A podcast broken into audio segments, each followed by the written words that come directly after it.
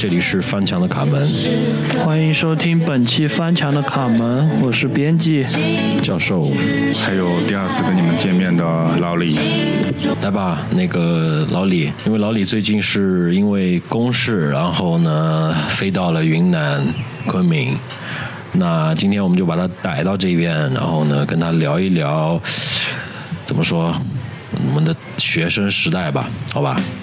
嗯，老李先先讲一下吧，你这次，因为我们上次是聊了一下你的整个在现在在做的一个美妆事业，还有呃应该叫护肤品吧，日化品，然后呢还有你呃女朋友那边的一些事儿，还有大学的一些事儿嘛。然后先讲一下吧，这段时间你在做什么，以及接下来你要做什么。其实呢，这段时间的变化还是蛮大的。说呢？呃，这次也是因为公司的培训，来到了翻墙的卡门的总部，很有幸啊。然后呃，可是呢，在这次培训之后呢，我准备离开这家公司。没事儿，我吃干抹净，赶紧走。反正我们这边就是，嗯、教授的声音有点大，还是我小刚没听见，一点。我没听见。这样的，我们刚刚说到哪了？被打断了一下。这样吧，这样吧，呃，你先说一说，就是落地这几天的一个感受吧。就是远方的客人到了云南是什么感受？呃，我的落地的第一感受是，这里确实比上海凉快和和舒爽很多，还有空气真的是好闻了很尾气了。刚刚不还说这很热的吗？不过这里的紫外线确实很猛，然后这个时候大家就更加需要使用护肤品。好吧，牵回来了。嗯，我们说一说，就是呃，你现在在做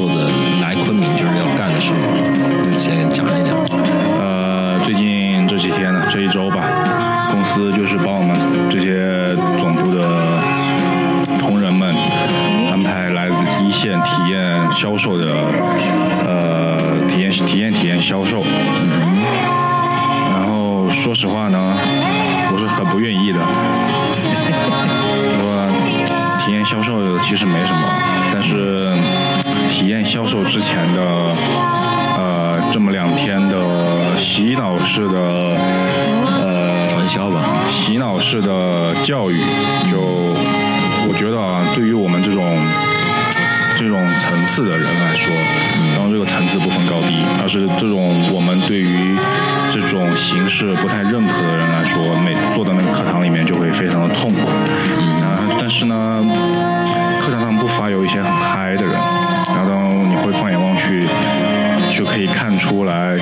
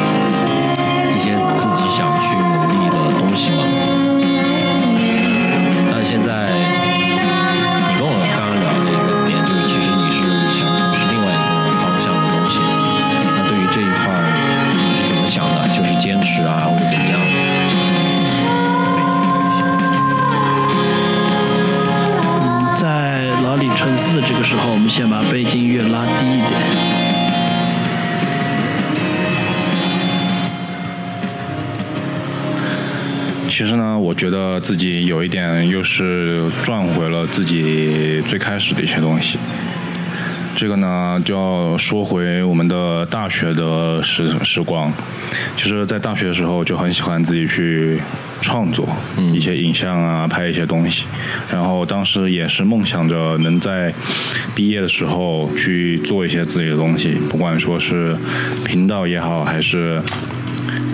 还是那个节目也好，但是当时因为种种的原因，也可能也因为自己的能力或者是一些想法，或者说是一些决定性的东西，没有办法在当时去实现。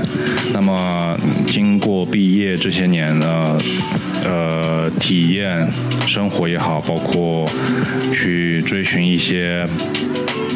更加现实的东西也好，慢慢你会觉得自己的心还是被拉扯着的，所以这也是为什么我会在呃不久之后选择辞职，选择离职，然后去又回到毕业的时候那样的一个起点，去做一些自己真正喜欢的东西。也许这些东西不一定会有很多其他的大众喜欢，但是是我喜欢的。然后因为现在的心态跟刚毕业的时候是不同的。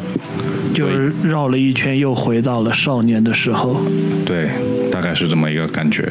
但是这次，这一次呢，就会比在大学刚毕业的时候多更多了一些信心。嗯，就是这个时候，我接下来想问你那个问题，你怕吗？不怕呀。就是面对这种又回到了没有工作，甚至是刚毕业这种迷茫的状态，你会有一些惶恐吗？呃，其实反倒没有刚毕业的时候那种做这个事情的时候那种惶恐。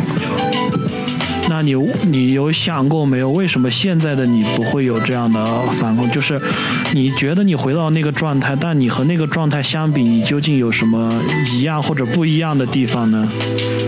呃，一样的地方就是不知道这个事情到底能够做成什么样的一种，呃，做做到什么样一种阶段。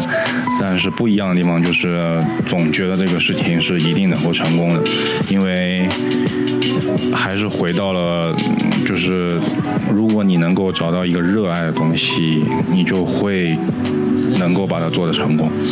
然后，我们的忠实听众李一龙给你献上了一句祝福，就是愿你走出半生，归来仍是少年。感谢感谢。嗯，那你觉得你现在是以少年的姿态去奔向自己的梦想吗？我觉得我现在应该是青年的姿态。如我因为在我的理解当中，少年可能还是有些许的不确定或者是不成熟，然后青年他是介于呃很成熟以及不成熟之间的一种状态。这个时候呢，你依然会有一些激情去做一些东西，但是你肯定会做的比少年的时候更加的周全。也就是现在你还是会去夕阳下奔跑，只不过不是走裸奔了，对吧？呃，可能不至于裸奔。聊的都比较虚，聊的都比较虚。我们聊的实际一点吧。呃，那你觉得这段时间的一个收获是什么吗？就不管是从所谓的社会关系，还是说你在这个公司里面得到的一些经验，就跟我们分享一下吧。其实对于我来讲，因为我是一个不善于社交的人，所以说这段这段时间在公司当中的一些社交的一些关系网的建立也好，其实对我来说是呃没有多大的进步的。嗯，但是更多的事情，更多的一些认知和提升，其实是对于自己的内心。嗯，他一年的呃。在这个公司的时间里，他留有留有了给我很多的时间来进行自我思考，因为平时没有什么事情。嗯，你可以说大一点。然后我就会去思考最多的就是我自己到底想要什么。然后这个要呢，其实它不是一个东西，它是一个我自己最想要的一个状态。那你总结一下，你觉得其实现在要奔向未来了，你的状态是个，就是你觉得你在奔向。向未来这个艰难困苦的路上，你是一个怎么样的状态？依然还是会有内心的不确定，但是，嗯，但是勇气比以前更足了。然后，嗯、然后呢，勇气更足，然后呢，然后然后我卡了一下。然后前途依旧一片迷茫，需要你去探索，是吧？因为因为我想追寻的那种状态呢，它不一定是多富有，但是它一定要有呃足够的自我空间或者是时间，然后嗯它不代表它没有，它不代表没有生没有了生活压力，生活压力还是有的，但是呃，因为有了自己足够的空间，我可以更多的让自己去解决这样的一些压力。我觉得让我全身心的去解决自己的问题，比去解决某一个公司的问题要更值得，在于我个人的身上。嗯那我们聊回来啊，我们聊经历吧，然后我们就接着往下了，因为老李这边的整个经历就是大学一四年一个毕业，然后就去到了澳洲，有三年嘛。什么东西？待了有三年的一个这样的一个时间段，那你先跟我们讲讲吧，就是在这样的一个，其实如果你不不去读研，那其实是在一个工作岗位上，那你在这三年的一个收获是怎么样的？感觉是怎么样？因为首先这个环境换了，就到海外的这样的一个状态，然后你对比如说对比一下跟国内的一个感觉，然后你觉得这三年你会发虚吗？因为我是觉得如果如果不去在某一个时间段内你不去做一些工作的话，那我感觉我的个人是会比较发虚的。你在这三年里面，这是一种焦虑嘛？是一个什么样的一个感觉？其实，在大概一年之前，我依然还有你你刚才说的那些想法，就是觉得我会不会因为继续读书的这三年，会比那些大学刚毕业就直接工作工作的朋友们，呃，少了一些经验，或者说是晚进入社会。嗯。其实，在大概一年多中，一年多之前，我还是比较焦虑这一点的。嗯。然，但是呢，通过这，我觉得通过这半年到一年的自己的一些思考，但是我个人觉得，还是我之前所有那些年的积累的吧，才会在这半年有一个这样的思考，就是。爆发出来了。呃，我并不觉得会比，我并不觉得会因为比那些同仁们晚进入社会而更加的焦虑，会甚至缺少了什么，因为。我个人的状态，可能即使我刚毕业直接进入社会去做一些事情，我也不不会去在一个岗位上做很久。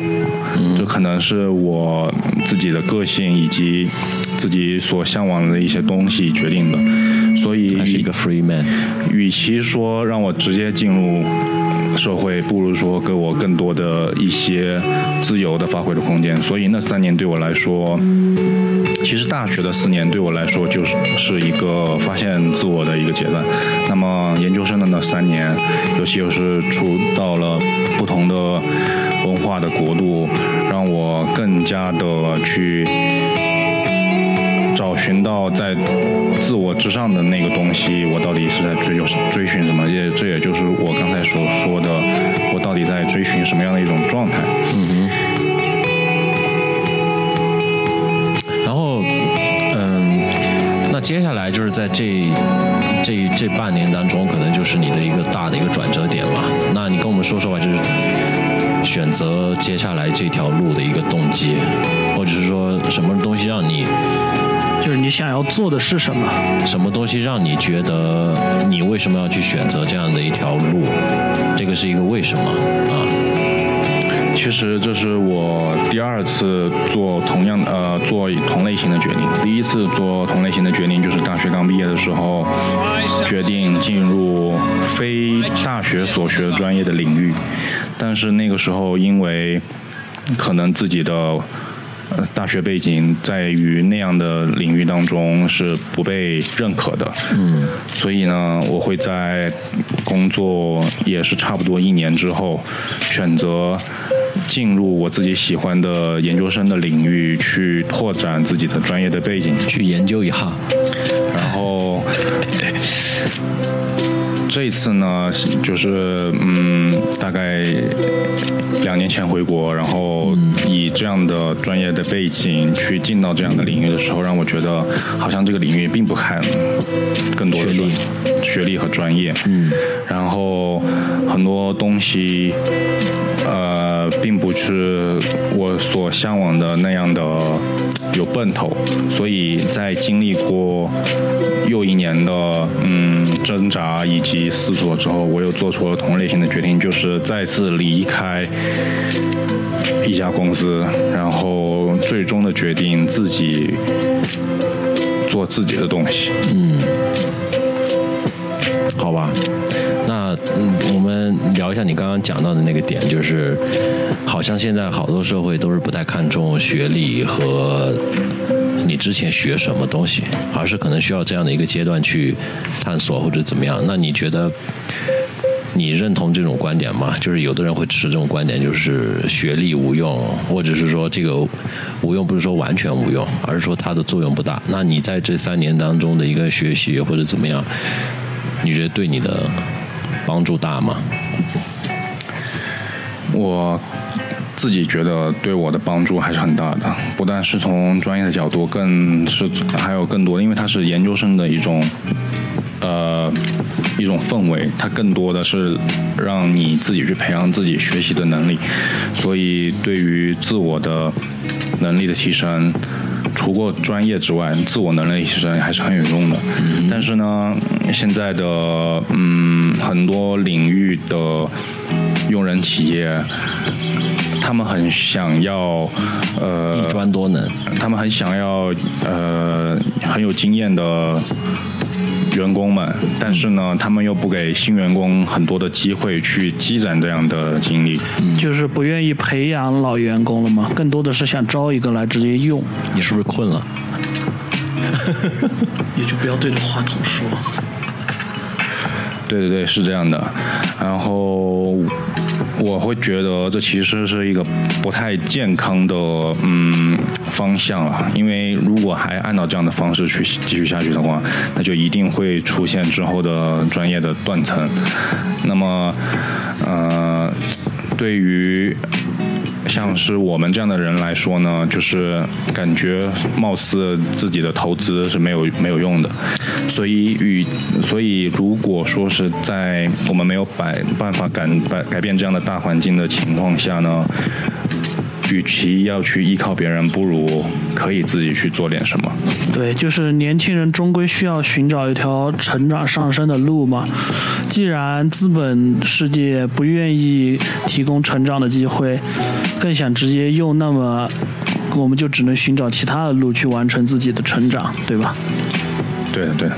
你觉得这是一种不公平吗？所谓的，但但是又需要这些廉价劳动力来处理一些事情，我倒觉得，嗯，不是不公平，而是你而是也是很正常的，因为你换做是你，如果你是老板的话，嗯我觉得我相信我们也没有多少人会愿意去招聘一个没去培养一个嘛。去培养和招聘一个没太有经验的员工。那是不是我们可以这么做？就是我们想方设法的去达到他想要的那个点，然后再把他干掉。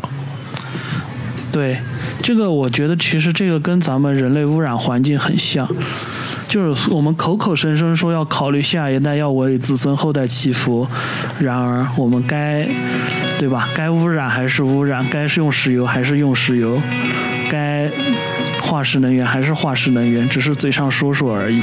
这个就跟每一家企业都说我们要注重员工的培养，对吧？但是真的在现实当中都是老员工呼呼呼来喝去，新员工都是人肉劳动力，对吧？你是不是这种感觉？然后就是很讨厌这种有双重价值观标准的人，可能到社会上他发他讲话是一套，然后对待自己的企业员工又是一套。我相信呢，还是有好的企业不会这样，但是现在大多数的企业还就是这样的，就是就像你说的，他们可能在明面上会去说我们会给新人机会啊什么之类的这些，但到了真正做事的时候呢，他们觉得忘了他们说的那些东西。嗯好，那我们现在有这样的一个小总结吧。那说说你接下来要做的事儿吧。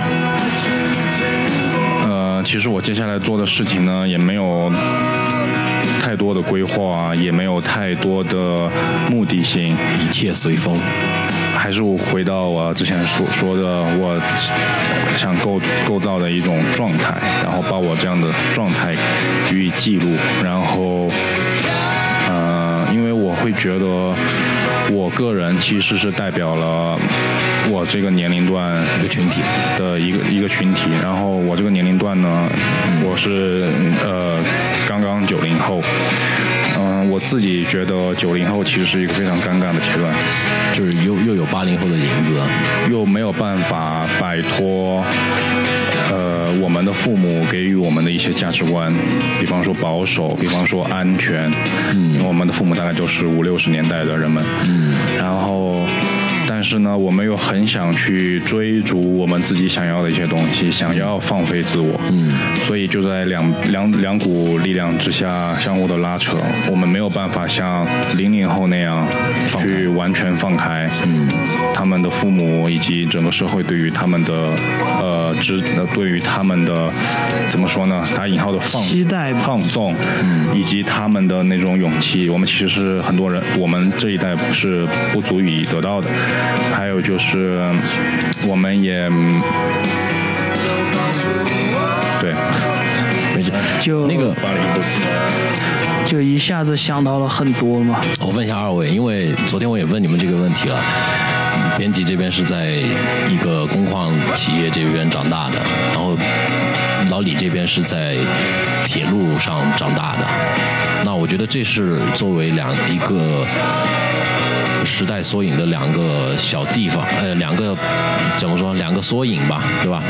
然后，那你们聊一聊吧，就是在这样的一个环境下面，对你们有什么影响？因为我我之前我刚刚听博明说的，其实我觉得我们如果生活在这样的一个环境下面，其实我们是更有一个就像弹簧一样的被压得越紧，然后我们的反弹力其实越高，这个是一种观点。还有另外一种就是你会被潜移默化的被影响。就是你还是会内心会有一些芥蒂，或者是被五零或者六零的父母所影响，所以这是我觉得也挺好啊。就是你会呃把事情想得稍微周全一点，就不是那么的由着自己的性子去嘛。好，那所以我想问一下二位，你们两个。在这样的一个环境下面，首先，第一，对你们有什么样的一个影响？第二，你们怎么看待未来？编辑吧。就我突然想到了一部电影，叫《钢的琴》，真的推荐大家去看一看。它是一个时代的缩影，也是一群被怎么说被淘汰的人吧。嗯。这群人其实可能就是不久之后的富士康员工。再回到以前，就可能就是像我们工矿企业这种，你感觉好像如日中天，可当那黄金十年一过，你才发现，你才是社会的底层。嗯，就像农民工，虽然能挣很多钱，虽然能回家盖房子，但黄金发展十年一过，还是尘归尘，土归土，农民工还是没有地位。嗯，我觉得这就是一个时代。的悲剧吧，这种已经到悲剧的地步了。对，而且这种是这种，它比悲剧更恐怖，就是它是一种潜移默化的绝望。嗯，就是有这种感觉，真的。《钢的琴》这部电影，我觉得很好的反映了这种感觉吧。不知道老李这边有没有这种感觉？其实我跟编辑的感觉有一点不太一样，就是。这当然是对于我们个人来说，它是一个编剧，呃，它是一个悲剧了。但是，一个编剧。但是其实这是社会发展的一种潮流，必要的阶段，就是我们必定会成为牺牲品。但是我们很不幸就成为了这样的牺牲品。嗯。因为呃，说到很多一些小的事情吧，比方说。我是当时我们那一届的最后一最后的一届的五年制的教育，我是很多就是九零后的节点上的这些人们你都没有经历是吧？都都正好错过了改革开始的那一刻，我们都永远都是在被改革之前的最后一根尾巴。OK 所以一旦会有更好的改革，就必然会牺牲掉一代人的一些东西。那你对你对未来的一个看法呢？呃，其实对于未来来说，我依然会觉得我们还是有自己的一些价值的。虽然现在的零零后后期很猛，但是九零后每一代人都有他们自己的价值吧。对啊，所以接下来老李，你这边的一个创业也是本着这个体现自己的一个价值和想法去的嘛？其实简单的说，就是以九零后的世界在仔仔细细的看现在的世界，九零九零后的眼光眼睛来仔仔细细的看一下现在的世界，嗯是这样的，然后把对世界的一些观点表达啊出来。嗯、每个时代都有每个时代的一个好处，嗯、就像所谓的那个什么部队大院也好，或者各个大院，你们也是大院，编辑那边也是大院。其实像那样的一个时代，我觉得中国爆发了很多的文学、电影，甚至音乐的一些东西。那，嗯，你本身自己很喜欢姜文嘛，对吧？那对于这样的一种观点，就是其实生活在当时的那个时代，那是不是应该去更多的去汲取那个时代的一个营养，然后来厚积薄发一下？啊，你觉得呢？这样的这样的一种想法呢？你觉得你从那个时代能学到些什么吗？嗯、其实对于我来说，我自己还是很怀念九零年代的，九六、九七、九八这些年。其实对于整个国家来说，都发生了很多事情，包括包括一直到两千年之前吧。对，香港回归啊、澳门回归啊之类之类的。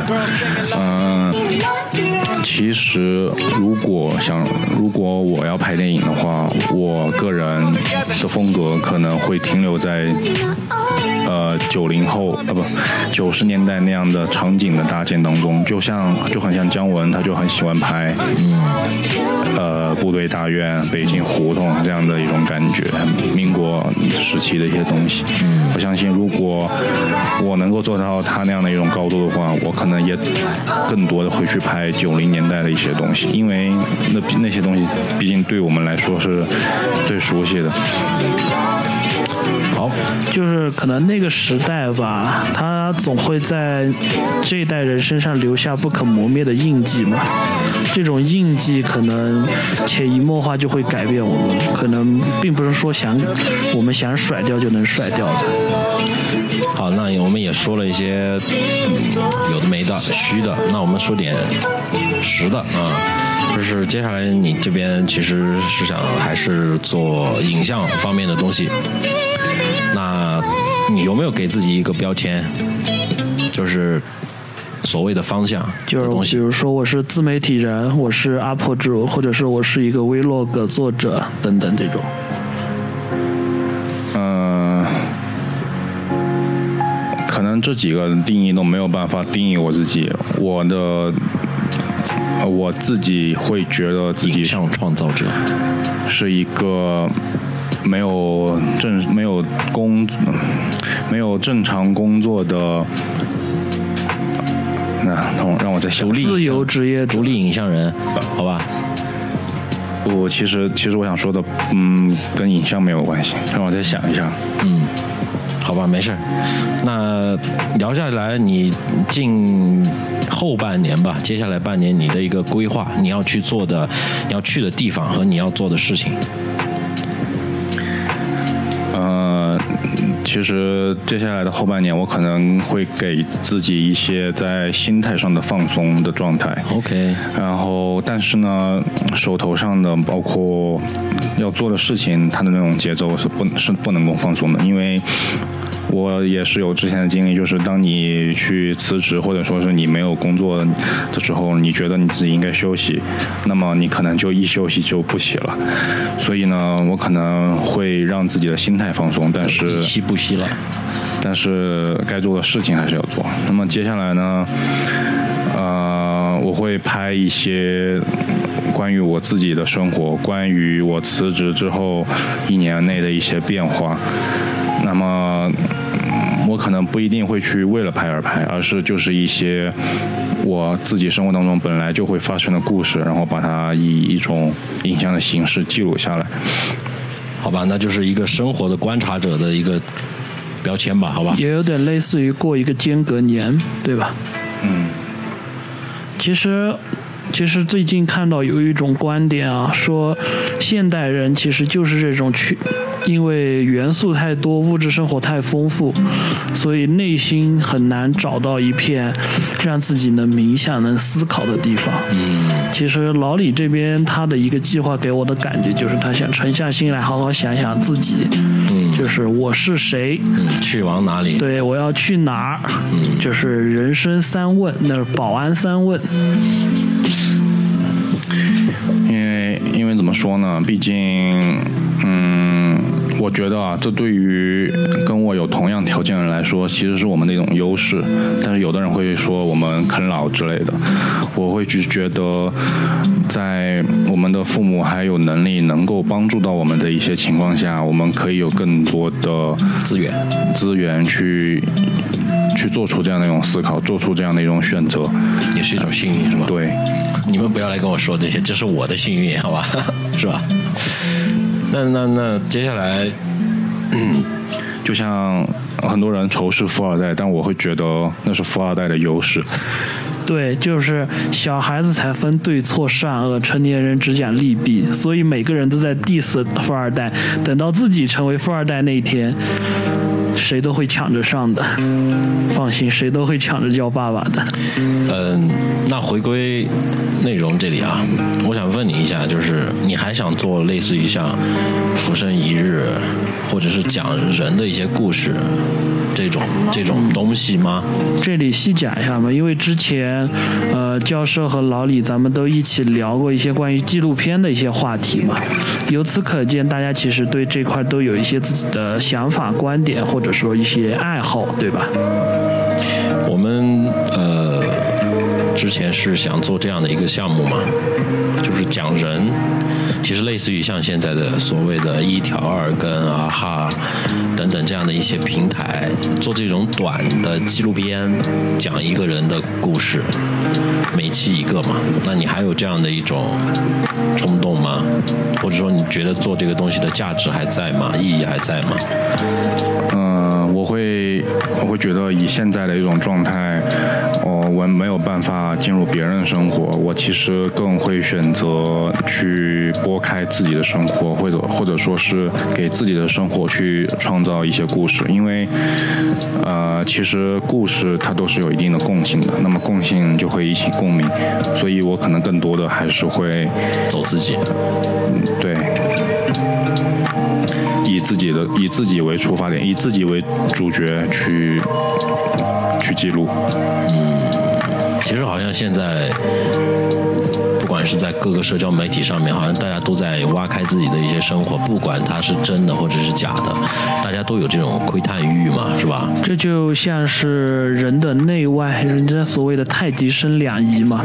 当一个事情往一个极端偏得太重，就像我们现在物质生活丰富到占领了人全部，之后人就开始突然一下子顿悟，就抛弃各种物质，开始回归内心，所谓的走心嘛，对吧？就是开始回归内心，寻找一些思想上的东西，这也是一个时代发展到一个阶段的一个反作用力嘛，对吧？就像我刚才说的，呃，虽然我不是富二代，富二代啊，但是我特别理解他们是是富三代嘛，但是我特别理解他们的这种这种这种感觉，就是质生活已经达到了足足够充裕的时候，那他们一定会去追寻自己的精神生活，这是没有办法避免的。嗯，其实有一种观点啊，认为所谓的我们看到那些富二代，他们好像什么都有，但是实际上他们什么都没有，因为这种你背后的资源越是多，它在给你供能的同时，其实也像一条一条触手一样缠绕着你。越是富二代，可能越逃避不掉一场政治的婚姻，或者是一个需要继承的家业，对吧？嗯，对于这一点，可能也是我们看不到的另一面富二代吧。所以呢，其实嗯这又是我们这种不富不穷这一代的一种优势了，就是大家都一样。对我们没有，其实我还是会觉得我会代表很多，呃，很很多一群人吧，就是我们的物质生活可能算得上刚刚达到小康，嗯，然后呢，在我们追求的一些东西的呃背后呢，我们还是会有一些呃更加谨慎的思考，所以我会觉得这也许会是一种比较好的资源的优化。嗯但其实刚刚这个观点啊，其实我们不是那个那个阶层的人。那我也看过很多对于那个阶层的人的一些报道或者是采访。呃，我觉得时代在变化。呃，其实人家也不是那种所谓的爆发嘛，他是不会有把自己的那些资源会呃运用到自己的发展当中来。那也不是说这个人就天生的就不聪明或者怎么样啊、我觉得是，像这种仇仇所谓的这种仇富也好或者怎么样，我觉得需要有一个这种平和的心态去看，是吧？人家也有很厉害的人，只不过可能这个群体相对于比较少小一点，那那所以可能一些矛盾就会被单独拿出来说嘛，嗯。其实你说到这，我就想起了我女友的一个朋友，他其实就是很富的富二代，家里都是国企企业，然后做了，嗯，不说十几亿吧，几亿的生意吧。然后呢，但是呢，他会很好的去利用这样一种资源，就是比方说，他会问家里去借钱，嗯。然后投入到自己想做的事业当中。嗯，我觉得这就是比较优秀的很有想法的富二代。对有资源嘛然后就用嘛就很大大方方的用然后大大方方的还大大方方的成就自己的未来。那这一期就先这样拜拜教授。编辑。老李。Goodbye 拜拜。拜拜。云南好热啊。